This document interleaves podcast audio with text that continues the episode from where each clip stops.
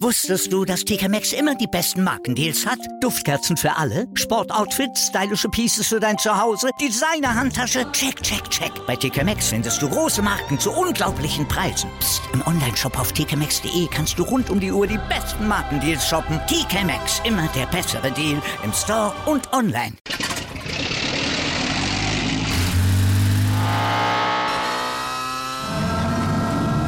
Von 0 auf 100. Aral feiert 100 Jahre mit über 100.000 Gewinnen. Zum Beispiel ein Jahr frei tanken. Jetzt ein Dankeschön, rubbellos zu jedem Einkauf. Alle Infos auf aral.de. Aral, alles super. Anwurf. Der Handball-Talk auf meinsportpodcast.de. Hallo und herzlich willkommen zu einer neuen Ausgabe von Anwurf, eurem Handball-Talk auf meinsportpodcast.de und auf Sportradio. Dort laufen wir jeden Montag von 13 bis 14 Uhr. Gern dort mal in das aktuelle Programm reinhören und uns live verfolgen. Ansonsten natürlich auch uns folgen. Und ja, wir wollen uns heute in einer Stunde wieder mit den aktuellsten Themen im Handballsport beschäftigen den Blick werfen auf die Spiele bei den Männern und bei den Frauen und natürlich auf die aktuellsten Entwicklungen. Denn es gibt das ein oder andere interessante Personalie, die in den vergangenen Wochen passiert ist und darüber wollen wir sprechen. Mein Name ist Sebastian Mühlev und das mache ich wie gewohnt, nicht an also meinen geschätzten Experten an der Seite, dem Tim Detmar. Hallo Tim. Hallo Sebastian. Ja, Tim, lass uns wieder auch hier mit den Männern anfangen und uns mit der Bundesliga beschäftigen, die ja, die ja stattgefunden hat und ähm, ja, mit schon einigen äh, interessanten Spielen natürlich, auch gerade mit Blick auf, äh, auf die europäischen Plätze natürlich, aber auch mit dem Blick auf die Abstiegskampf. Und da, ja, gab es einen ganz wichtigen Sieg für die HBB Weiling-Waldstätten, nachdem sie ja am Donnerstag noch das Duell, das Derby gegen Stuttgart verloren hatten. Fahren sie nach Hamburg, gewinnen mit, 9, äh, mit 34 zu 29 und holen sich damit zwei wichtige Punkte und verlassen sogar die Abstiegsränge. Ja, absolut. Und äh, haben wirklich von Minute 1 an irgendwie dieses Spiel dominiert, äh, lagen ziemlich früh dann auch irgendwie mit 16 zu 6, glaube ich, vorne. Also das war, äh, also Hamburg war gar nicht da und zeigen irgendwie, dass sie ja so ein bisschen im Moment eine Wundertüte sind. Also das ist das wirkte dann schon eher wie in der Woche, Woche zuvor am, am Sonntag, wie, wie das Spiel gegen Leipzig, was sie zu, auch zu Hause sehr deutlich verloren haben und auch wirklich keinen Zugriff hatten. Dann gab es unter der Woche einen souveränen Sieg bei den Löwen in Mannheim. Und jetzt eben diese Niederlage wieder. Also aus Hamburger Sicht ist es echt nicht wirklich verständlich. Äh, klar, Niklas Weller hat gefehlt und ähm, ist damit natürlich auch ein wichtiger Baustein, der da nicht verfügbar war. Ähm, wahrscheinlich jetzt auch ein paar Wochen ausfallen wird. Ähm, das ist aber nichtsdestotrotz äh, keine Entschuldigung, äh, so aufzutreten, vor allem in der ersten Halbzeit. Ähm, das war schon echt einiges, äh, was man an freien Bällen einfach den Balingern quasi geschenkt hat, ähm, die dann auch nur den Tempogegenstoß gehen mussten und ja, dementsprechend früh eine 19 zu 13 Halbzeitführung hatten und dementsprechend früh auch das Spiel in Richtung Sieg ähm, lenken konnten. Dementsprechend ja sehr, sehr wichtige Punkte für Balingen und ähm, dementsprechend rückt unten wieder alles zusammen. Sie sind jetzt wieder vor, ähm, vor Minden, vor Lübbecke, auch was die Minuspunkte angeht. Ähm, also das ist schon, äh, war schon echt sehr, sehr wichtig für Baling. Ja, das war definitiv ein ganz, ganz wichtiger Sieg. Ähm, jetzt sind sie da wirklich jetzt aktuell auf Platz 16 mit 13 zu 39, Minden 13 zu 41 und Lübeck 10 zu 40. Da sieht man schon aber auch, dass die Punkte Gesamtzahl halt unterschiedlich sind, weil halt ein Minden hat 27 Spiele, Baling 26 und Lübeck erst 25. Also von daher gibt es noch das ein oder andere Nachholspiel, was das natürlich dann noch ein bisschen durcheinander wirbeln kann. Im Endeffekt, Vladan Lipovi natürlich ein starkes Spiel gehabt, 9 von 12 ganz, ganz wichtiger Rückhalt für sein Team. Auch Moritz Strohsack auf der Rechtsaußen 8 von 10. Also man merkt schon, die Hälfte der Tore kam über die rechte Seite der Ballinger, die wirklich einen absoluten Sahnetag erwischt hat, ähnlich wie auch Mario Minski mit neun Paraden eine, ein guter Rückhalt gewesen ist. Dann lass uns auch dann unten bleiben, denn wir hatten noch das eine oder andere, ja, kleiner Spiel, kleinere Mannschaft gegen ein bisschen, ein bisschen stärkeres Team, äh, wobei natürlich dann noch Unterschiede ein bisschen größer gewesen sind mit Minden gegen Kiel. Am Ende verliert Minden knapp mit 27 zu 30, haben dort wirklich gut lange mithalten können, Tim. Am Ende, ja, ist halt dann Kiel ein bisschen abgezockter. Ja, sehr, sehr bitter. Ähm, wäre mehr möglich gewesen für Minden. Ähm, haben zur Pause auch mit einem Tor geführt mit 14 zu 13. Ähm, hatten aber auch da schon einige Fehler auch immer mal wieder, was ihnen so ein bisschen verwehrt hat, da noch höher zu führen. Sie haben es gut gemacht. Ähm, das können sie auf jeden Fall auch mitnehmen für, für die nächsten Spiele. Ähm, auch für die nächsten Spiele gegen vermeintlich deutlich bessere Gegner. Ähm, aber ja, Kiel hat sich hier echt lange, lange schwer getan. Am Ende machen sie es dann abgezockt. Duvniak äh, wirklich in der entscheidenden Phase überragend als Entscheidungsfinder. Ist da einige Male auch durch die Lücken gegangen. Mit einer einfachen Täuschung äh, hat er die Lücke dann nochmal größer gemacht. Also das war schon sehr, sehr beeindruckend zu sehen. Hat er sehr, sehr stark gespielt. Ähm, am Ende auch mit der beste Werfer zusammen mit Harald Reinkind mit sechs Toren. Und ähm, ja, also alles in einem Arbeitssieg für die Kieler. Natürlich im Kampf um Platz zwei wirklich sehr, sehr wichtig. Und für Minden ja, bleibt die Erkenntnis, dass sie, ähm, dass sie sich, wie gesagt, sehr deutlich entwickelt haben über die Saison. Ähm, also das, das muss man auch festhalten. Aber ähm, ja, am Ende, glaube ich, wird man sich schon ein bisschen ärgern, hier nicht einen Bonuspunkt irgendwie mitgenommen zu haben.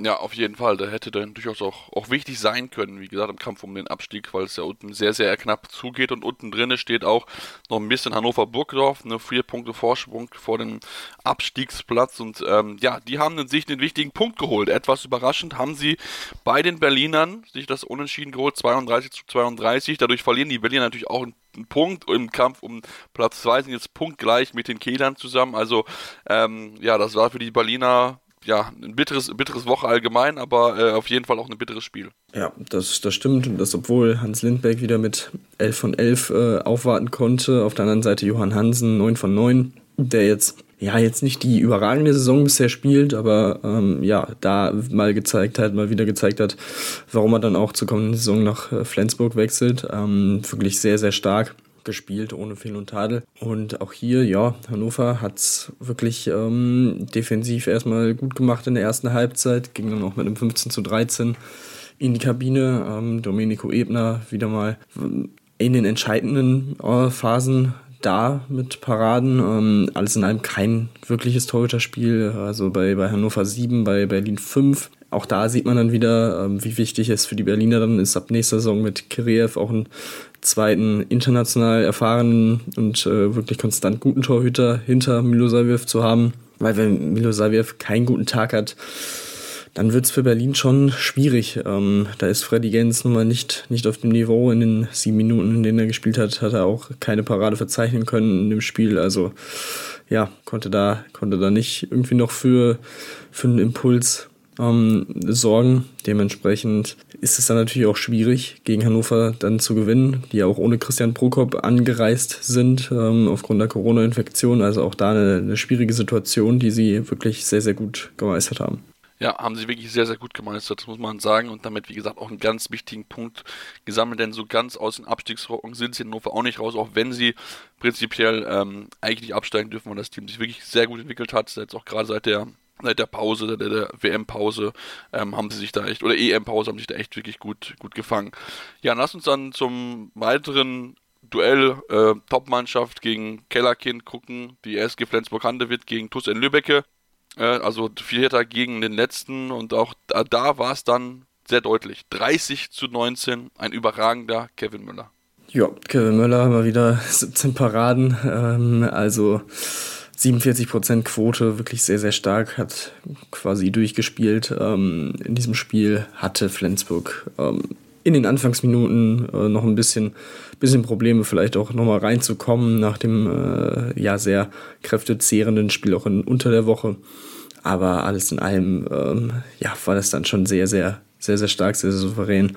Hampus war eine 12 von 14, wieder wirklich ähm, in bestechender Form. Ähm, Jim Gottfriedson, sechs Assists. Also ja, da hat alles, alles funktioniert. Das war der Pflichtsieg, den man, den man da einfahren konnte und auch wirklich äh, von, von Minute 1 an eigentlich auch ja keine, äh, keine Zweifel hat aufkommen lassen, dass, dass man hier irgendwie was, was liegen lassen könnte. Ähm, dementsprechend, ja, für Lübecke bitter, aber ähm, ist jetzt, wie gesagt, ähnlich wie bei, bei Minden nicht unbedingt das Spiel, wo man mit Punkten rechnet. Ähm, das ist dann eher am Donnerstag der Fall, wenn es dann nach Balingen geht zum direkten Duell. Also ja, da, ähm, also nach der Nationalmannschaftspause dann. Ähm, und ähm, das wird dann schon, schon eher der Fokus sein, da zu punkten, um wieder ja auch aus ihrer Sicht nochmal oben, äh, oben ranzukommen ähm, an die Nicht-Abstiegsplätze. Ähm, dementsprechend, ja, ich denke, es passt dann ganz gut, dass man jetzt ein paar Tage Pause hat, das ein bisschen abzuhaken und äh, sich dann voll zu fokussieren auf dieses, ja, vielleicht schon letzte Chance, dann nochmal richtig ranzukommen. Ja, müssen sie. Also sie müssen danach auf jeden Fall volle Pulle geben. Ähm, wie gesagt, man hat jetzt ein bisschen Zeit, ähm, so viele Nationalspieler hat man, glaube ich, auch nicht, die, die dann, äh, die dann auf Reisen sind. Also von daher, ähm, ja, gilt es jetzt quasi in den nächsten zwei Wochen, sich so darauf vorzubereiten, dass man dann möglichst gegen Lübeck ja dann auch hier die Punkte einfahren kann. Ähm, 21.04. ist das Spiel, also in zehn Tagen. Ähm, also Dach unserer Aufnahme, zehn Tage. Also das ist schon, das ist jetzt schon etwas ganz, ganz wichtig, wo die Lübecker jetzt rankommen müssen, denn es sind aktuell drei Punkte Rückstand. Das heißt, sie müssen dringend gegen den direkten Konkurrenten Punkte einfahren, damit es dann nicht noch deutlicher wird, weil dann mit Baling sind es fünf fünf zum rettenden Ufern und dann kann das schon fast entschieden sein aus Lübecker Sicht. Also von daher müssen sie jetzt wirklich schauen, dass sie ja irgendwie auch gerade dann auch offensiv halt mal ja 25 plus X werfen können und nicht bei 19 Toren hängen bleiben. Also da ist einiges zu tun für die Verantwortlichen, dass man sich dort auch wirklich dann noch steigern kann, dass man dann auch hier wichtige Punkte dann mitnehmen kann gegen Baling. Ansonsten natürlich, dass wir noch auf das Topspiel natürlich zu sprechen kommen. Wetzlar gegen Magdeburg, also das ist schon einer der Top-Duelle gewesen in der vergangenen Woche. Ähm, am Ende gewinnt Magdeburg mit knapp zwar 29 26, aber insgesamt haben sie wieder bewiesen, dass sie dann auch in, in spannenden, knappen Phasen auch da sind und ähm, auch trotz einer Rückstand eigentlich dann auch das Spiel immer noch drehen können. Ja, sie lagen 50 Minuten ungefähr zurück und haben es dann trotzdem noch gewonnen. Es ist schon, schon sehr, sehr, sehr, sehr gut. Ähm, sind nicht so gut in die Partie gekommen, über 2 zu 6 Rückstand, 4 zu 8, dann zur Pause mit drei hinten gewesen.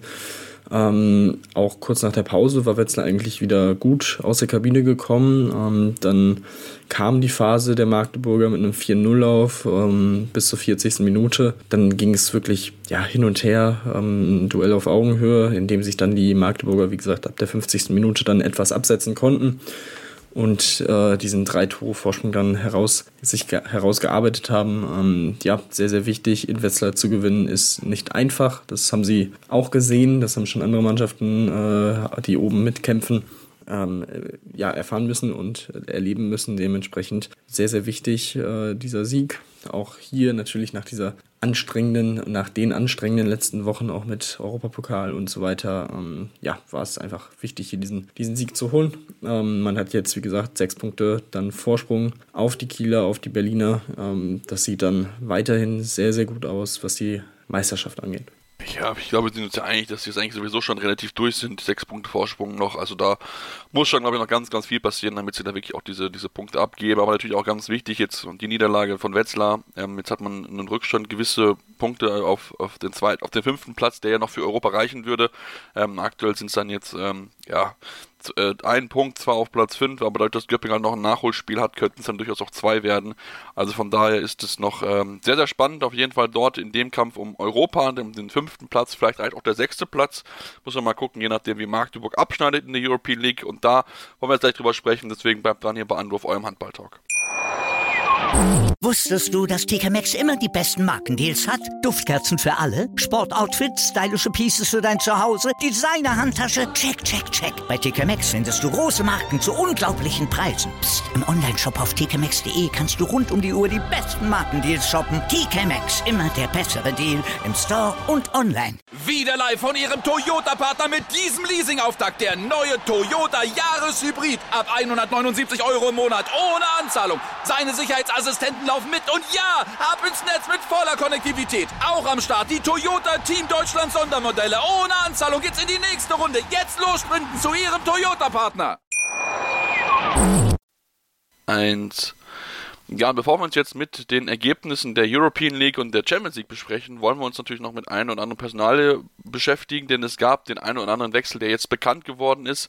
Ähm, der größte Name, Tim, definitiv ist der von Niklas Landin, der den THW Kiel verlassen wird. Gab es am letzte Woche Montag, kurz nach äh, ja, unserer Aufnahme, gab es die Info, dass er äh, Kiel verlassen wird, um nach Aalborg zu gehen. Ist natürlich für den THW ein riesengroßer Verlust. Ja, absolut. Äh, sowohl für den THW als auch für die Bundesliga natürlich. Ähm, alles in allem auch vielleicht ein bisschen überraschend. Ähm, hätte ich jetzt nicht unbedingt mit, mit gerechnet. Ähm, aber ja, wenn man sich die, die Beweggründe und die Begründung anhört, ist es ja schon durchaus verständlich. Ähm, natürlich dann wieder näher an der Familie zu sein. Ähm, vor allem natürlich jetzt nach diesen Corona-Jahren, wo das Reisen dann auch mal ähm, ne, trotz der eigentlichen Nähe von Kiel nach Dänemark nicht so nicht so einfach möglich war. Ähm, ja, hat er da vor allem gemerkt, wie wichtig das für ihn dann auch ist da näher zu sein, hatte wohl da auch irgendwie Probleme in der Familie, schwierige Phasen. Ähm, dementsprechend, ja, ist es durchaus verständlich. Ähm, und an sich, wie gesagt, Albock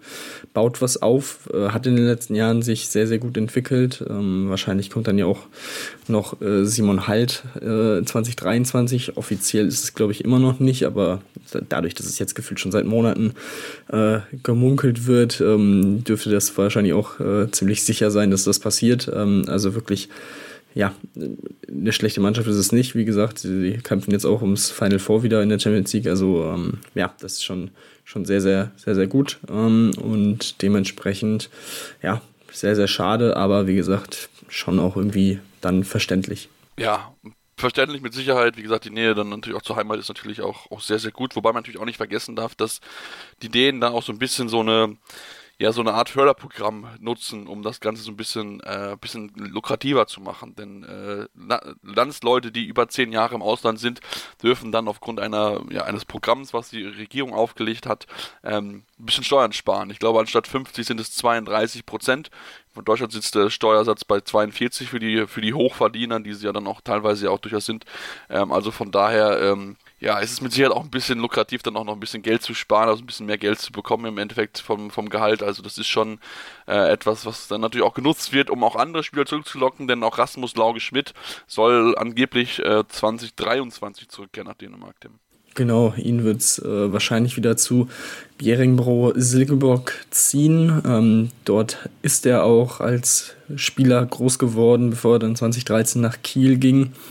Ähm, also ja, für ihn wirklich eine komplette Heimrückkehr. Ähm, ja, auch hier sehr interessant, ähm, was die dänische Liga aufbaut, äh, alles in allem. Ähm, aber ja, auch hier denke ich mal, wird, wird es ähnlich sein. Auch die Situation natürlich für ihn noch mal ein bisschen was anderes mit Westbrem, die ja gefüllt auch so einen aufgeblähten Kader haben. Ähm, und man muss sagen, also im Vergleich zur ungarischen Liga ist die dänische wahrscheinlich schon nochmal äh, deutlich ja. interessanter ähm, für die Spieler. Ähm, dementsprechend ja, kann ich das durchaus verstehen, wie die Chancen mit Bjerringbüro sind, dann auch wieder international zu spielen, muss man mal abwarten.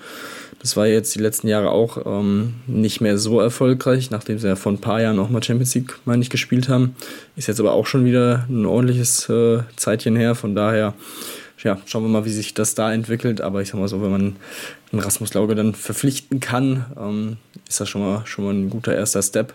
Ähm, von daher, ja, sehr interessant, sehr, sehr clever natürlich äh, von, von den Dänen, das so, da so die Spieler dann wieder zurückzuholen. Ähm, wie gesagt, Mikkel Hansen ist ja auch dann schon äh, bekannt gegeben worden, dass er auch wieder nach Dänemark geht. Also ähm, ja, das ist schon, ähm, schon sehr, sehr interessant.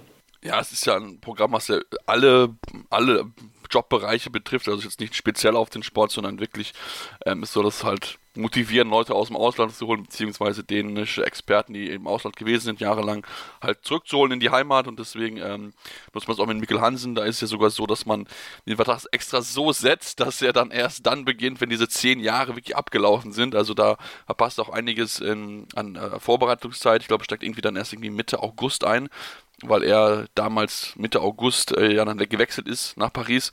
Also sehr, sehr, sehr, sehr interessant, wie man, wie man das Ganze da angeht. Und ähm, ja, du hast recht, es wird ein bisschen was aufgebaut. Ich meine, die dänische Liga, wir haben es am Wochenende gesehen, kann enorm spannend sein.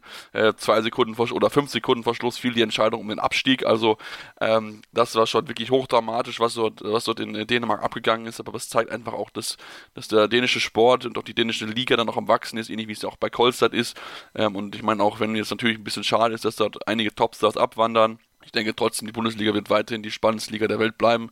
Ähm, und ich meine, dann halt, wenn halt ein paar Leu weniger Leute aus Skandinavien nach Deutschland kommen, dann natürlich auch die Chance für deutsche Talente, sich dann auch zu beweisen. Und da müssen dann auch dann ein bisschen die Top-Teams natürlich auch umdenken und dann kriegen dann vielleicht auch mal Leute die Chance, die dann auch in der Nationalmannschaft, in der deutschen Nationalmannschaft dann auch wichtige Rollen einnehmen können, sodass man dann auch dann international bei den äh, großen Turnieren sich dann auch dann vielleicht mal wieder einen Titel sichern kann. Dann lass uns noch auf jeden Fall kurz über Nate Schätze sprechen, Tim. Ähm, der ist ja, geht ja von Hannover Burgdorf weg, das war jetzt schon klar seit einer gewissen Zeit. Aber er hat jetzt seinen Vertrag unterschrieben und zwar geht er zu Skopje. Ja, ähm, gut, wir, wir, genau, es war ja schon, schon klar, dass er Hannover verlassen würde. Ähm, ja, Skopje, ähm, dementsprechend natürlich die Chance, international dann zu spielen, ähm, was für ihn, denke ich mal, sehr, sehr lukrativ war oder sehr interessant war. Ähm, ich, ja, also ich denke mal, sie bekommen auf jeden Fall einen sehr, sehr soliden Rückraumrechtsspieler, ähm, der durchaus auch dann das Potenzial hat, einzelne Spiele mal zu entscheiden mit, äh, mit vielen Toren. Das, das kann er durchaus tun. Ähm, mal schauen, wie er sich dann auf dem, äh, auf dem internationalen Parkett so, so ähm, beweisen kann. Ähm, aber in der Nationalmannschaft hat er es ja auch schon, schon hier und da bewiesen. Dementsprechend für Skopje ein sehr, sehr interessanter Transfer, sehr, sehr gut. Ähm, aber ich sag mal so, wie gesagt, für, Hannover, da stellt man sich ja wirklich komplett äh, neu auf. Ähm, dementsprechend, ja, ähm, denke ich mal, dann für beide Seiten auch ist man da äh, ganz zufrieden, so wie das jetzt dann zu Ende geht, die Zeit. Ähm, und dementsprechend sehr, sehr, sehr, sehr gut. Ähm, bin, wie gesagt, sehr, sehr interessant, wie er sich dann so ins Kopier schlägt. Genau, bin ich sehr gespannt. Ähm, soll mir sicher auch ein bisschen helfen, dass man dann wieder ein bisschen näher an die europäische Spitze ranrückt. Ähm, wollen gleich noch kurz über die Champions League sprechen, weil eben noch auf jeden Fall erwähnt haben, dass Carsten nicht seine Karriere beenden wird. Bei der GWD Minden wird jetzt Torwarttrainer bei der MC Melsung in der kommenden Saison. Will sie aber soweit fit halten, dass er noch trotz seiner hohen, seines hohen Alters von 41 Jahren dann eventuell noch einspringen könnte. Also ich kann mir durchaus vorstellen, dass es dann, sollte es wirklich zu Engpässen an der Position kommen, dass wir dann nochmal in der Bundesliga sehen und dass das noch kein endgültiges Karriereende ist. So, so würde ich ihn zumindest einschätzen. Ähm, und lass uns doch mit der Champions League beschäftigen, Tim. War ja auch im Einsatz, sind ausgeschieden, nachdem sie das Hinspiel klar verloren hatten. Ihr zu Hause gegen Westbrem haben sie da in, in Westbrem nur ein 31 zu 31 geschafft. Das Wichtigere aber ist das äh, andere Spiel, was in Ungarn stattgefunden hat, das Spiel zwischen Pick Saget und die SG Flensburg-Handewitt. Die Flensburger hatten ja das Hinspiel mit 25 zu 21 gewonnen und haben dann knapp, haben dann zwar verloren in Ungarn mit 35 zu 36, aber so knapp, dass man in die nächste Runde eingezogen ist und das war ganz, ganz wichtig, denn die Voraussetzungen waren natürlich enorm schwierig. Aaron Mensing definitiv raus gewesen und sie haben es aber wirklich sehr, sehr gut gemacht. Ja, es war wirklich sehr, sehr beeindruckend was für eine, was für ein Kraftakt das war und wie viel äh, die Mannschaft investiert hat, ähm, haben sich auch von zwischenzeitlichen, vom, vom zwischenzeitlichen Rückständen nicht irgendwie aus der Bahn bringen lassen. Ähm, lagen acht Minuten vor Schluss mit drei Toren hinten. Ähm, da hätte es dann nochmal noch mal kippen können, aber auch da hat man dann gemerkt, wie wichtig diese, ähm, ja, dieses Low-Scoring-Game war im, im Hinspiel, ähm, dass man eben Saget auf 21 Auswärtstore halten konnte, ähm, sodass sie eigentlich dann schon mit fünf Toren gewinnen mussten. Ähm, dementsprechend, ja, ähm, hat man da wirklich gemerkt, wie, wie wichtig das war. Und ja, auch hier wieder, also Röd, Semper, Mensing nicht dabei gewesen, ähm, Jim Gottfriedson auch hier nicht gefühlt nicht 100% fit. Ähm, so wirkt es zumindest im Moment. Ähm, dementsprechend, ja, wirklich überragend äh, gekämpft, ähm, gute Torhüterleistung gehabt und äh, vor allem in den wichtigen Momenten dann immer mal wieder. Ähm, das war schon, schon sehr beeindruckend und dementsprechend hochverdient ähm, ins Viertelfinale eingezogen und ja, da erwartet dann jetzt mit Barcelona natürlich nochmal eine andere Hausnummer das wird, das wird sehr, sehr schwierig, aber trotzdem, sie haben jetzt die Chance aufs Final Four und ähm, ja, das ist schon mal, schon mal sehr, sehr schön. Ja, auf jeden Fall. Spiele finden dann statt am 11. Februar, also am 11. Mai geht es dann los mit dem Viertelfinale. Ähm, die, die Kieler, die ja schon fürs Viertelfinale qualifiziert waren im Vorhinein, die treffen auf Paris auch keine einfache Aufgabe, die sie, die sie dort bekommen. Das Gute zumindest ist, dass sie dann das Rückspiel in einer heimischen Halle haben. Das sollte ihnen auf jeden Fall ja, Selbstvertrauen geben. Die anderen zwei Spiele sind äh, Montpellier gegen Kielce und Westbrem gegen Aalborg. Also spannende Spiele, die dort in der äh, Champions League auf uns warten. Dies ist, gilt aber auch für die European League, wo ja drei deutsche Vertreter mit am Start gewesen sind. Und äh, ja, am Ende hat einer geschafft mit dem SC Magdeburg, aber das, Tim, das war ein hochnervenaufreibendes Spiel. Also das ging da wirklich hin und her mit Schiedsrichterentscheidungen, die sehr kontrovers diskutiert worden sind, auch im Nachhinein noch. Ähm, aber am Ende, ja, hat Magdeburg das kleine bisschen mehr Glück, dass sie am Ende sich diesen Sieg holen und damit die nächste Runde einziehen. Ja, absolut. Also das war wirklich nervenaufreibend. Das passt, das passt schon sehr, ähm, sehr gut als Beschreibung. Ähm, ist wirklich bis zur letzten Sekunde war dieses Spiel, war der Ausgang dieses Duells wirklich offen, dadurch, dass eben Sporting ein Unentschieden gereicht hätte, weil sie eben dann mehr Auswärtstore erzielt hatten und ähm, de dementsprechend, also es ist wirklich, wirklich sehr, sehr beeindruckend, was Sporting hier abgeliefert hat. Also ich hätte niemals damit gerechnet, dass sie in Magdeburg dann äh, trotzdem noch so gut mithalten können und auch hier wieder die Costa-Brüder äh, zusammen mit 17 Toren und 8 Assists. Also wirklich, die beiden sollte man echt auf der, auf der Rechnung haben mit Martin Costa und äh, Francesco Costa. Die waren in beiden Spielen wirklich überragend. Ähm, also das ist phänomenal gewesen. Ähm, bei Magdeburg ging natürlich Magnusson wieder voran mit 10 Toren und 5 Assists. Ähm, das war sehr, sehr wichtig. Äh, Torhüter auf beiden Seiten jetzt kein großer Faktor, was, äh, was man sich, glaube ich, auch denken kann bei, bei dem Spielstand am Ende von 36, ja. 35. Aber ähm, ja, es sah echt lange auch danach aus, als würden die Magdeburger hier scheitern und ähm, lagen drei Minuten vor Schluss mit einem Tor hinten. Das heißt, sie brauchten dann noch zwei Tore und die haben sie dann Gott sei Dank noch geworfen durch Magnusson und Mertens, äh, die die dann ins Viertelfinale äh, gebracht hat. Aber ja, also ich, wie gesagt, es war für mich trotzdem sehr, sehr überraschend, wie Sporting hier ähm, wirklich über 120 Minuten mitgehalten hat und ähm, ja, für sie natürlich extremst bitter. War natürlich auch sehr, sehr angefressen dann nach dem Spiel. Äh, keine so schönen Szenen, muss man sagen, aber ja, alles in allem gut für Magdeburg, dass sie hier wenigstens, wenigstens noch ein Team die deutsche Fahne hochhält, aber ähm, ich glaube, sie hätten sich auch deutlich entspannter vorgestellt. Ja, das glaube ich definitiv auch, dass sich das entspannter vorgestellt hätten. Und äh, ja, das war wirklich, wirklich ganz, ganz knapp. Ich meine, einige Schiedsrichterentscheidungen, die dann zu ihren Gunsten gelaufen sind, dieses äh, abgestanden, was die Schiedsrichter gepfiffen haben, wo der Schiri nicht mal eigentlich auf den Fuß guckt vom Spiel, wenn man sich das nochmal anschaut in der Zeitlupe oder halt im Real Life, sieht man, dass er nicht, nicht genau hinschaut, ähm, gibt, den, gibt dadurch das abgestanden. Dadurch kriegt dann Sporting, weil sie es nicht verstehen kann, zweimal zwei Minuten rum. Das heißt, sie müssen die letzten zwei Minuten mit vier Leuten spielen, also mit vier Feldspielern. Ähm, das war natürlich eine große Hypothek. Äh, trotzdem hatten sie aber die Möglichkeit, dieses Spiel immer noch zu gewinnen. Aber was ich dann halt nicht verstanden ist, dann haben sie eine halbe Minute vor Schluss die Auszeit genommen. Und was sie dann spielen, äh, keine Ahnung, was sie davor hatten. Also es war irgendwie eine Wurfsituation, wollten sie unbedingt in den nächsten fünf Sekunden erzwingen, so wirkte es. Und dann hat irgendwie ganz schön gerade aus, ich glaube, elf Meter in der Ferne aufs Tor geworfen, wo ich mir denke, das war mit Sicherheit nicht das Play, was man eigentlich normalerweise ähm, nimmt, weil auch da war noch, wie gesagt, genug Zeit, man hätte das locker noch schaffen können. Ähm, und ja, also das war wirklich, wirklich sehr, sehr kurios, was dort äh, Sporting dann da hinten raus gemacht hat. Natürlich muss man aber trotzdem Hut davor ziehen. Sie haben drei Spieler verloren mit roten Karten, also auch mit vielen Zeitstrafen, die sie bekommen haben. Und trotzdem haben sie es hinbekommen, die Magdeburger so, so sehr zu nerven, dass sie ja, wirklich fast dieses Spiel noch gewonnen hatten. Also wirklich riesen Respekt vor dieser Leistung und äh, ja, schade für, natürlich für die Sport, für Sport in Lissabon, dass sie es jetzt nicht geschafft haben, aber trotzdem, ich denke, dieser Verein ähm, sollte das mitnehmen und äh, ja, in den nächsten Jahren werden wir mit Sicherheit dann noch öfter über Sporting sprechen. Wollen jetzt eine kurze Pause machen, kommen dann gleich zurück auf später natürlich noch über die anderen zwei Spiele. Natürlich aber auch genug Frauenhandball, über die wir auch noch sprechen wollen, deswegen bleibt dran hier bei Anruf eurem Handball-Talk. Wieder live von Ihrem Toyota-Partner mit diesem Leasing-Auftakt. Der neue Toyota Jahreshybrid. Ab 179 Euro im Monat. Ohne Anzahlung. Seine Sicherheitsassistenten laufen mit. Und ja, ab ins Netz mit voller Konnektivität. Auch am Start die Toyota Team Deutschland Sondermodelle. Ohne Anzahlung geht's in die nächste Runde. Jetzt los sprinten zu Ihrem Toyota-Partner. Ja, und bevor wir zum Frauenhandball kommen, wollen wir natürlich noch über die anderen Spiele der European League sprechen.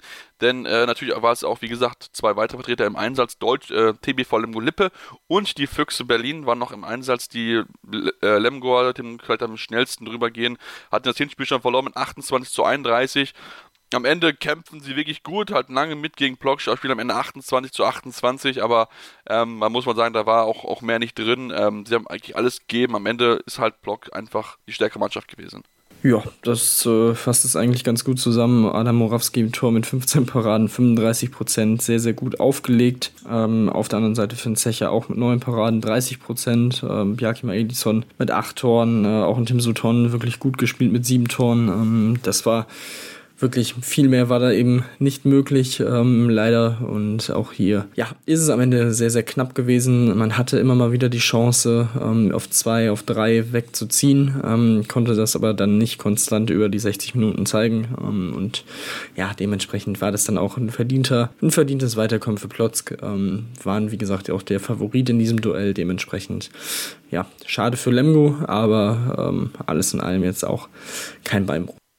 Definitiv kein, kein Beinbruch. Ähm, da bin ich definitiv auch bei dir. Also sie haben gesagt, alles gegeben. Sie waren der Underdog. Am Ende ja, sind es halt drei Tore. Ist natürlich schon ein bisschen bitter, klar, aber ich denke, sie können sich trotzdem nichts vorwerfen lassen. Und dann lass uns zum ja, letzten Spiel kommen, die Füchse gegen Nord. Ähm, ja, 45 Minuten lang, lang sah es relativ gut aus, würde ich behaupten. Und dann ja, ist so ein bisschen so ein Bruch ins Spiel der Füchse reingekommen, sodass Nord davor, davon ziehen konnte. Waren wirklich dann auch teilweise ein bisschen größeren Abstand davon. Und ähm, da hat man, glaube ich, ein bisschen gemerkt, dass die Füchse so ein bisschen kraftemäßig ein Problem hatten. Fand ich auch jetzt, dass auch was unter der Woche dann auch jetzt ähm, gegen die Berliner, äh, gegen die Hannoveraner der Fall gewesen ist, dass sie dann auch einfach ein bisschen ja, Kredit zahlen mussten für diese intensiven Wochen in der Vergangenheit. Ja, das, das kann durchaus sein. Ähm, wie gesagt, bis zur 45. Minute. Man lag mit 25, 22 vorne, hat dann, musste dann 0 zu 5 Lauf hinnehmen bis zur 51. Und ähm, ja, dann lag Nantes in der Addition quasi drei Tore vorne für in den letzten neun Minuten. Das dann aufzuholen, das war dann schon, ja, einfach, das war ein zu großer Vorsprung für die Berliner, die sich, wie gesagt, dann nochmal rankämpfen konnten kurzzeitig, aber eben, ähm, ja, leider dann auch entscheidende Fehler gemacht haben, ähm, die, die ein Weiterkommen dann ver verwehrt haben und verhindert haben. Das war sehr, sehr bitter. Ähm, hätte nicht unbedingt so sein müssen. Ähm, deswegen aber auch hier Nord ist nun mal wirklich ein sehr, sehr guter Gegner gewesen. Ähm, das war von vornherein klar, dass es wahrscheinlich ein Duell auf Augenhöhe werden würde. Ähm, ich glaube, da ist es nochmal ein bisschen bitterer, dass man dieses Hinspiel in Nord nicht wenigstens unentschieden spielen konnte, was auch drin gewesen wäre. Ich glaube, das wäre für den Kopf auch nochmal sehr, sehr wichtig gewesen in, in dieser entscheidenden Phase. Ähm, ja, dementsprechend wirklich sehr, sehr, sehr, sehr bitter. Ähm, aber gut, jetzt müssen sie sich voll konzentrieren auf, auf den Endspurt um die Champions League. Auch hier, wie gesagt, jetzt der, der kleine Dämpfer gegen Hannover, also wirklich eine sehr, sehr schwierige Woche für die Füchse und da bin ich dann mal gespannt, wie sie sich wieder, ob sie sich wieder fangen können nach der Länderspielpause. Ähm, denn ja, jetzt könnten sie so ein bisschen die, die Saison ein wenig wegwerfen. Also das wäre das wäre dann schon echt bitter, weil an sich ähm, ja, ist die Saison sehr, sehr gut gelaufen, auch in der Gruppenphase der European League. Auch da natürlich bitter, dass man nicht Gruppensieger geworden ist im entscheidenden Spiel. Also es sind so kleine Dinge im Moment ähm, in den letzten Wochen und in den entscheidenden Spielen, die den Füchsen da fehlen. Ähm, das könnte dann vielleicht dann auch ein bisschen der ausschlaggebende Punkt sein, warum man die Champions League dann am Ende doch verpasst. Ja, genau, da muss mit Sicherheit Jaron Siebert noch ein bisschen, bisschen nachschärfen. Wie gesagt, auch alles die Erfahrungswerte, die man nochmal sammelt, ähm, die man damit Sicherheit in der Zukunft dann noch besser machen kann, aber muss halt die richtigen Schlüsse daraus ziehen und ähm, ja, jetzt Nord trifft dann jetzt auf Magdeburg, also für die Magdeburger wird das sehr schwer und wir können wirklich, es könnte wirklich passieren, dass die Siegesserie der deutschen Mannschaft in der European League beziehungsweise im ERF Cup zuvor ein Ende findet. Äh, unglaublich, dass so etwas noch passiert zu unseren Lebzeiten. Nein, also man merkt wirklich, dass der europäische Clubhandball Handball einfach besser wird und dass es nicht mehr gesetzt ist, dass die deutsche Mannschaft dann automatisch dann auch den ERF Cup bzw. die European League gewinnt. Dem lass uns dann noch, kurz bevor wir dann noch zu den Frauen gleich kommen, auf jeden Fall auch über die deutsche Nationalmannschaft sprechen, denn wir haben es jetzt gesagt, Länderspielpause steht an über Ostern wird die, werden die WM-Playoffs gespielt und da trifft Deutschland auf die Färöerinseln, eigentlich einen ja, Gegner, den man auf jeden Fall schlagen sollte. Die deutsche Mannschaft mit dem Kader eigentlich relativ gut. Äh, natürlich muss jetzt noch ein bisschen umplanen, da Timo Kastening ja aufgrund eines Kreuzbandriss mit Sicherheit nicht anreisen wird. Trotzdem der Kader insgesamt sehr spannend zu beobachten, zumal auch wieder Tim Zechel mit dabei ist. Ja, insgesamt äh, ein interessanter Kader. Ähm, bei den Färöern gibt es einen Spieler, auf den man auf jeden Fall achten sollte, mit Elias Elefsen Askipagotu äh, von Säferhof, der mit 19 Jahren wirklich ein ja, sehr, sehr guter Spieler auf der Mitte ist, ähm, auch schon in Jugendmannschaften für Furore gesorgt hat und ähm, ja, der, der wird auf jeden Fall interessant zu beobachten sein. Auf deutscher Seite ähm, ja, fällt natürlich direkt die Mitte ins Auge, ähm, dass die mit Juri Knorr und Luka Witzke auch schon wie bei den Spielen gegen Ungarn vergangenen Monat äh, besetzt ist mit der jungen Garde und eben nicht mit Philipp Weber, der auch nicht für die Halbposition in Frage kam, ähm, weil dort eben mit äh, Sebastian Heimann, mit Julius Kühn und natürlich auch mit ähm, Köster ähm, ja drei Spieler dabei sind, die ja vielleicht ein bisschen zum einen ein bisschen mehr Potenzial haben und was Kühn angeht auch auf der Position einfach ähm, ja für die Mannschaft die bessere Wahl sind. Das ist auf jeden Fall interessant ähm, zu sehen. Du hast gesagt, Tim Zechel, er hat es, finde ich, gut gemacht gegen Ungarn, dementsprechend auch absolut verdient, ähm, nochmal ausprobiert zu werden, um mal zu gucken, ob das ähm, ja auch langfristig in, mit Hinblick auf die dann hoffentlich anstehende WM im nächsten Januar, äh, ob der dann Kandidat für ist. Und ähm, dementsprechend im Tor das, das mittlerweile jetzt eingespielte Duo Klimke-Wolf, ähm, die es auch alles in allem gut gemacht haben gegen Ungarn. Von daher, ja, alles in allem durchaus ja, ein Kader, den man so, so stehen lassen kann. Also jetzt keine, keine große Überraschung. Nö, an sich definitiv nicht. Ähm, klar, man merkt schon auf, auf, aufgrund der Anzahl natürlich, dass es ein bisschen mehr sind, die man, als die man dann ähm, ja, die man dann auf, auf dem Feld sehen wird. Also man hat 18 Leute nominiert, 16 dürfen dann auf dem, auf dem Spielberichtsbogen stehen. Also von daher müssten dann zwei entsprechend raus. Das wird dann sehr auch spannend zu beobachten sein, wer dann äh, auf der Bank Platz nehmen muss oder beziehungsweise auf der Tribüne Platz nehmen muss. Ähm, aber trotzdem insgesamt ein Kader, der, wie gesagt, gut aussieht. Philipp Weber ist mit Sicherheit der Name, der fehlt, aber da merkt man auch einfach, dass er gerade in der, also im Verein halt nicht über die Backup-Rolle rauskommt. Und ich glaube, das möchte auch einfach der Bundestrainer sehen, dass man auch gerade in so einem Team natürlich dann auch versucht, die Spielzeiten zu arbeiten. Und da muss mit Sicherheit Philipp Weber noch ein bisschen an sich arbeiten. Ähm, Tim, dann lass uns jetzt wirklich zu den Frauen kommen, zu der, zu der Bundesliga, die ja stattgefunden hat. Viele Spiele, die es insgesamt gegeben hat. Und dann lass uns vielleicht zu der größten Überraschung kommen. SV Union Halle Neustadt ähm, hat knapp gewonnen, 20 zu 19, ein knappes Spiel gegen den Thüringer HC, der sich jetzt wohl endgültig von Platz 3 verabschieden kann mit diesem Rückschlag, 6 Punkte Rückstand aktuell auf Buxtehude. Ähm, das war, ja, Low-Scoring-Game, Thüringen hat zunächst geführt, aber hinten raus haben so ein bisschen, sind ein bisschen die Nerven geflattert. Ja, und ähm, wirklich ein sehr, sehr interessantes Spiel, eine wirkliche Abwehrschlacht ähm, ja. Sehr, sehr, sehr, sehr interessant auf jeden Fall zu beobachten. Ähm, nach 46 Minuten sah es eigentlich noch ganz gut aus für den THC. Da lag man mit zwei Toren vorne, hat dann aber, wie gesagt, in, in der letzten, in der Schlussviertelstunde nur noch zwei Tore werfen können. Und ähm, ja, das ist dann äh, deutlich zu wenig, ähm, wenn man dieses Spiel gewinnen will. Ähm, in der Phase vor allem Helena Mickelson die da mit vier Toren in Folge äh, quasi im, Alleingang, im Alleingang für den Sieg von Union Halle Neustadt gesorgt hat. Ähm, sie kam da frisch von der Bank und ähm, ja, wie gesagt, hat dann mit ihren Rückraumwürfen da die Verantwortung übernommen. Und äh, dementsprechend festigt Union Halle Neustadt jetzt diese Position im Mittelfeld auf Platz 8 mit 17 Punkten. Ähm, ich denke, da wird auf jeden Fall nach unten gar nichts mehr anbringen, anbrennen. Äh, man hat 8 Punkte Vorsprung auf den Relegationsplatz äh, bei noch ja, für sie acht auszustehenden Spielen. Ich glaube, ich kann mir nicht vorstellen, dass sie da dann noch irgendwie unten reinrutschen. Ähm, und ja, für den THC natürlich ein, ein, Rückschlag im Kampf um Platz 3. Man hat, hat, zwar nur zwei Punkte Rückstand auf Buxtehude, aber halt auch zwei Spiele mehr. Ähm, und dahinter lauert ja noch Metzing. Also ähm, ja, das war, das war auf jeden Fall sehr, sehr bitter.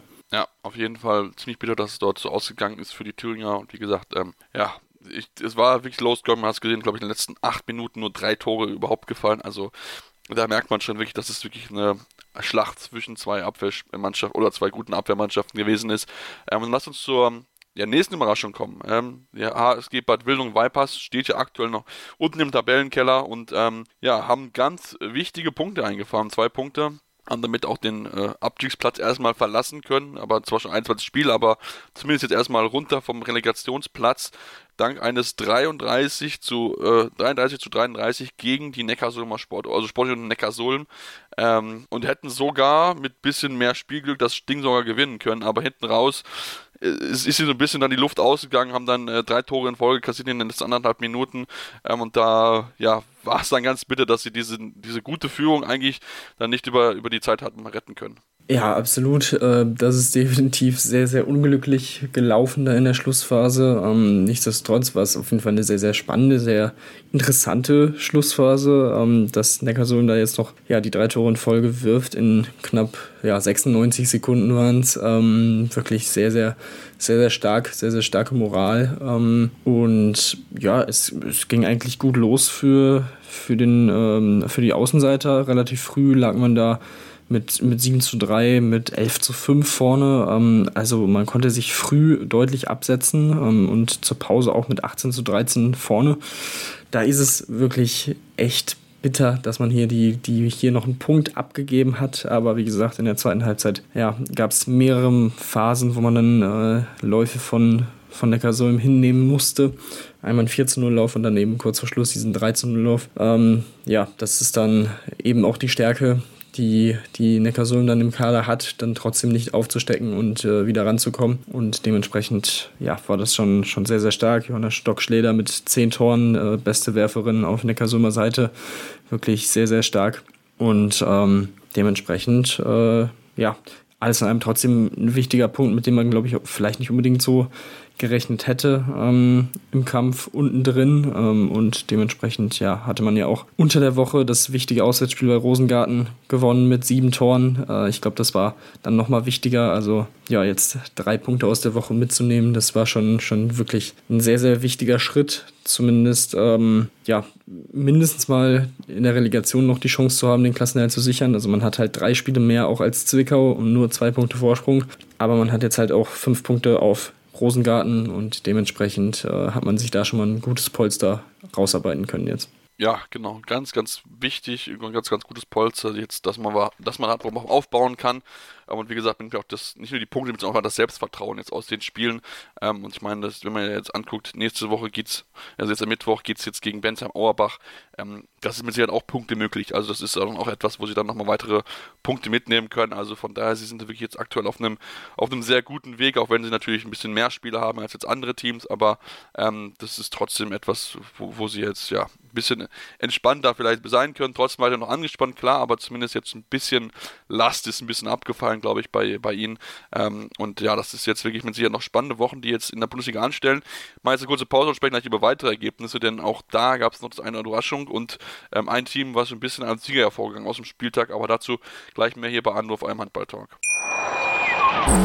Wieder live von Ihrem Toyota-Partner mit diesem Leasing-Auftakt. Der neue Toyota Jahreshybrid. Ab 179 Euro im Monat. Ohne Anzahlung. Seine Sicherheitsassistenten laufen mit. Und ja, ab ins Netz mit voller Konnektivität. Auch am Start die Toyota Team Deutschland Sondermodelle. Ohne Anzahlung geht's in die nächste Runde. Jetzt los zu Ihrem Toyota-Partner.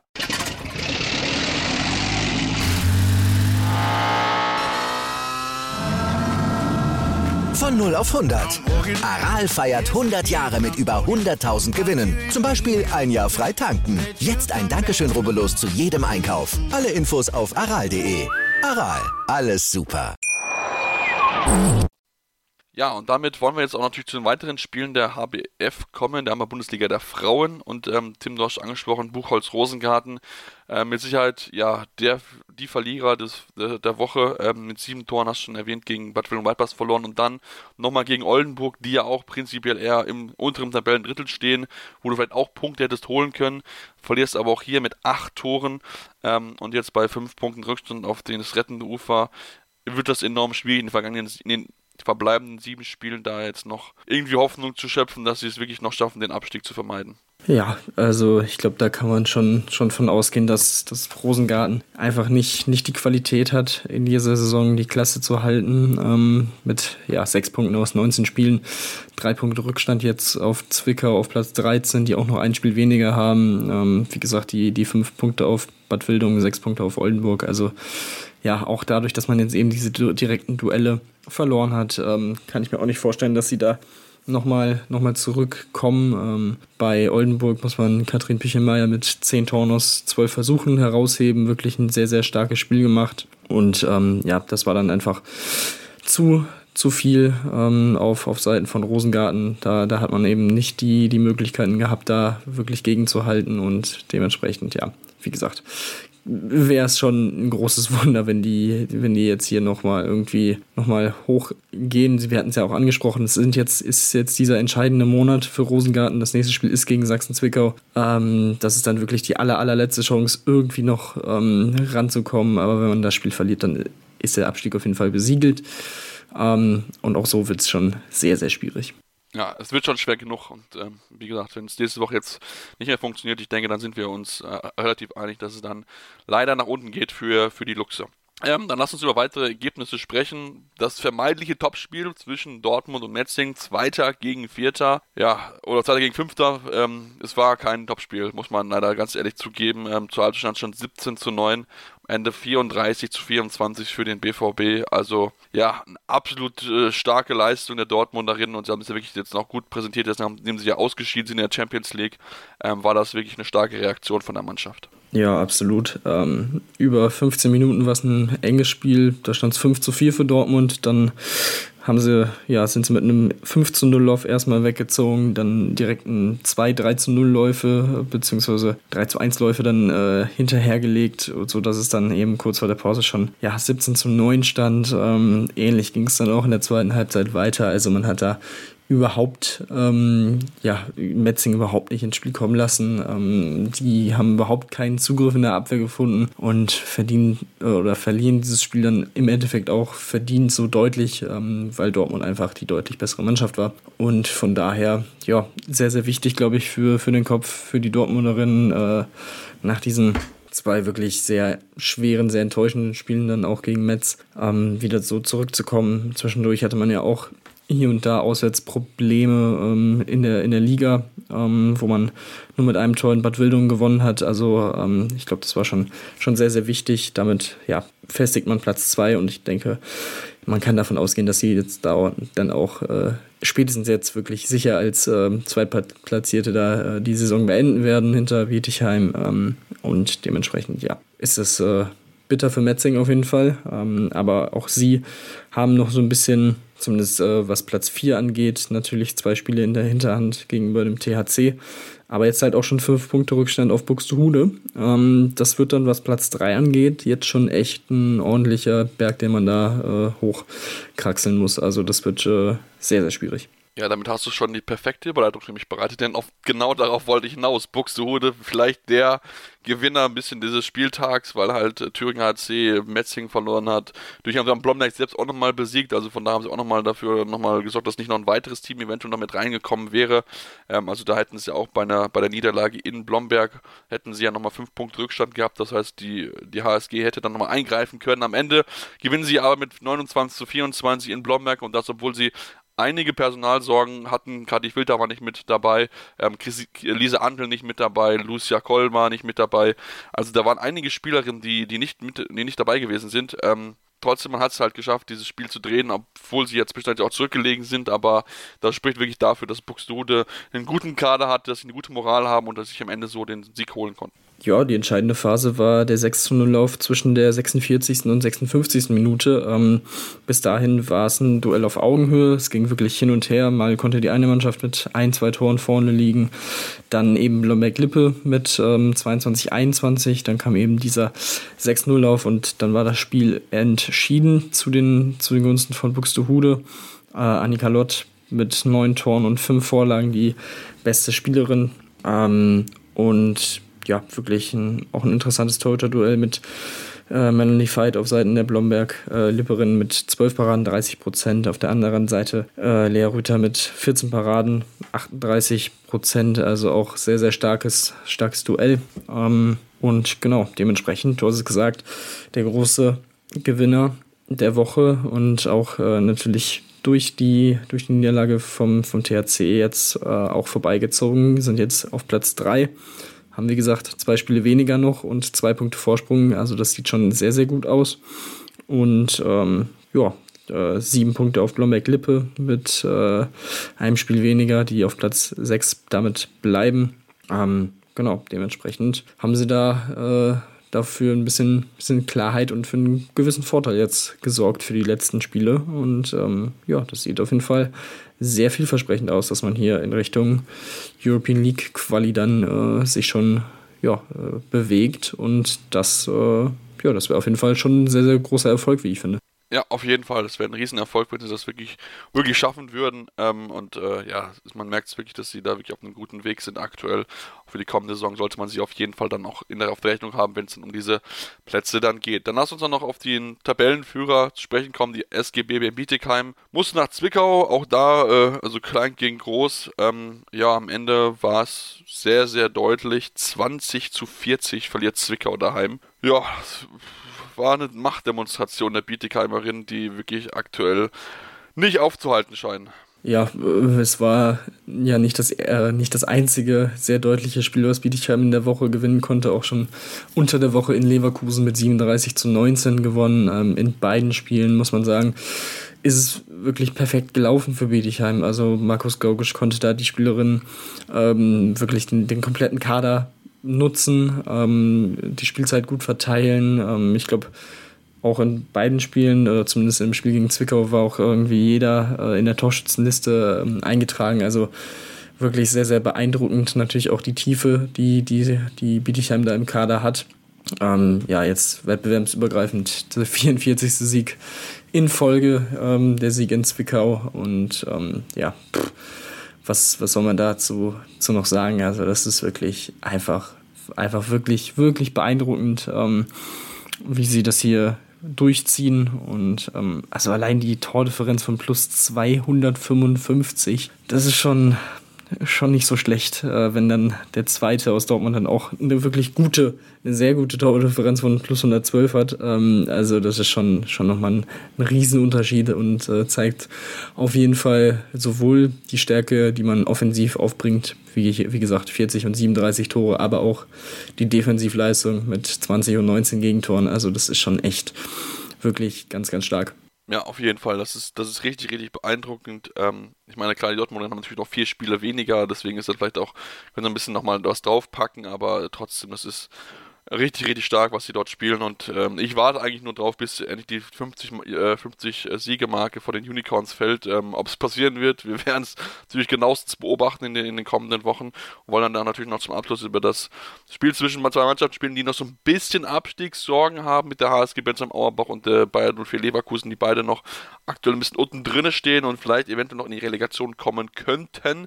Jetzt hat aber Leverkusen wichtige zwei Punkte eingefahren, haben knapp gewinnen können mit 32 zu 31 in Bensheim äh, bei Bensheim Auerbach. Ähm, damit dürften sie jetzt mit fünf Punkten Vorsprung auf Relegationsplatz 13 eigentlich schon durch sein.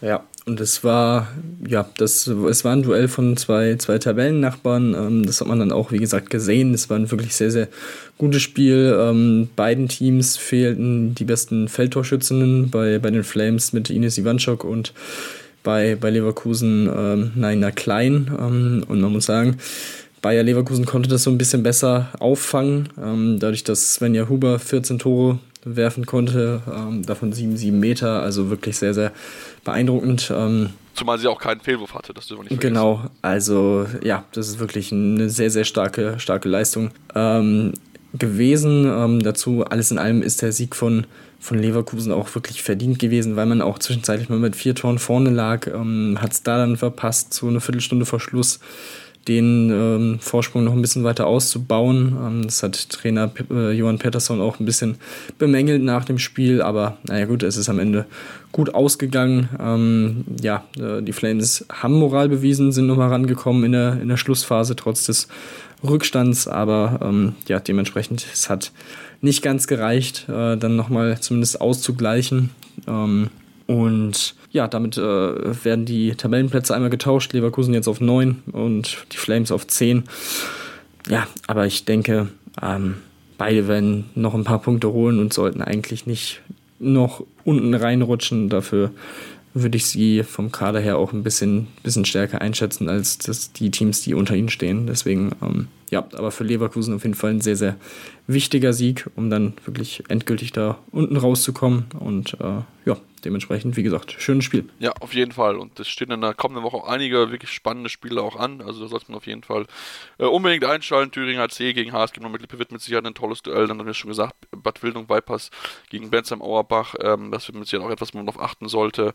Äh, Thüringer AC spielt dann noch gegen die Neckarsulm, äh, Sportunion Neckarsulm. Also da gibt es noch das eine oder andere spannende Spiel, was ihr auf jeden Fall in der kommenden Woche beobachten solltet. Wir wollen uns aber dann jetzt trotzdem im Abschied dann noch mit ein, zwei Personalien beschäftigen. Ein, zwei, die wir vielleicht auch kurz erwähnen wollten, denn TuS Metzing hat jetzt den kompletten Wechsel auf rechts außen vollzogen, nachdem er schon Marlene Karl ihre Karriere beendet hat auf rechts außen, wird auch Britt, Britt van der Bahn die Pink Ladies verlassen, geht Richtung, geht nach Göpping, kommt dort dann vielleicht auch in die Erstliga zurück. Mal schauen, ob das funktioniert. Aktuell ist es noch möglich. Ob es wirklich auch funktionieren wird, werden wir dann sehen. Ähm, und äh, ansonsten wird dafür dann die Jugendspielerin Sabina Tröster nach, nachdem man ja schon eine Verpflichtung mit getätigt hat mit Magda Balsam, die dort äh, dazu kommt zu den äh, TuS Metzing.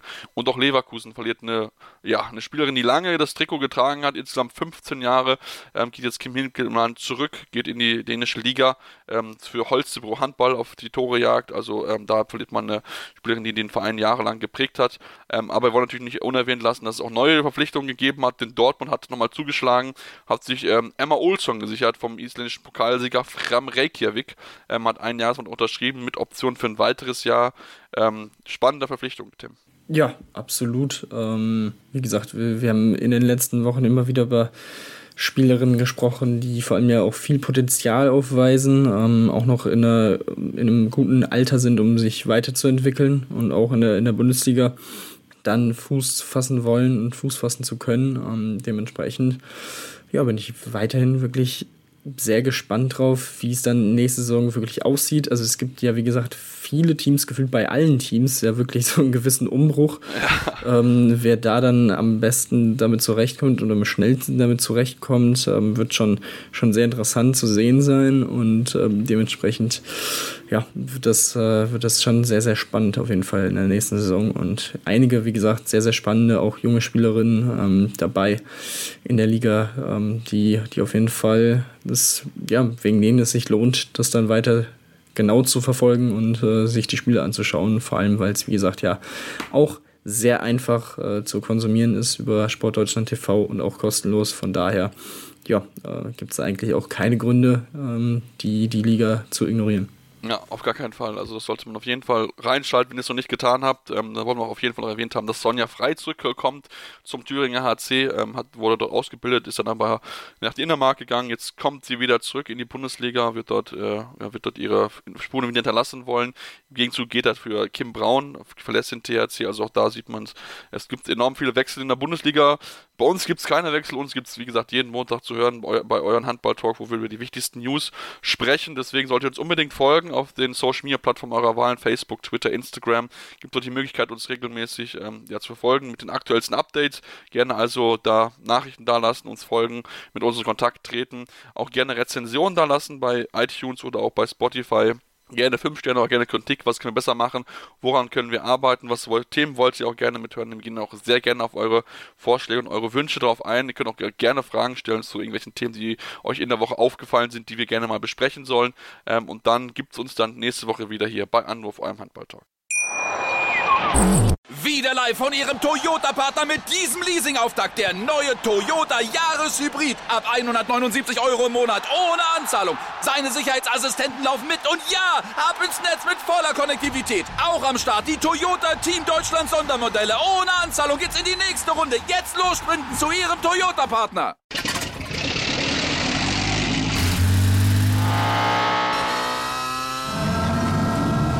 Von 0 auf 100. Aral feiert 100 Jahre mit über 100.000 Gewinnen. Zum Beispiel ein Jahr frei tanken. Jetzt ein Dankeschön, rubbellos zu jedem Einkauf. Alle Infos auf aral.de. Aral, alles super. Anwurf. Der Handball-Talk auf meinsportpodcast.de.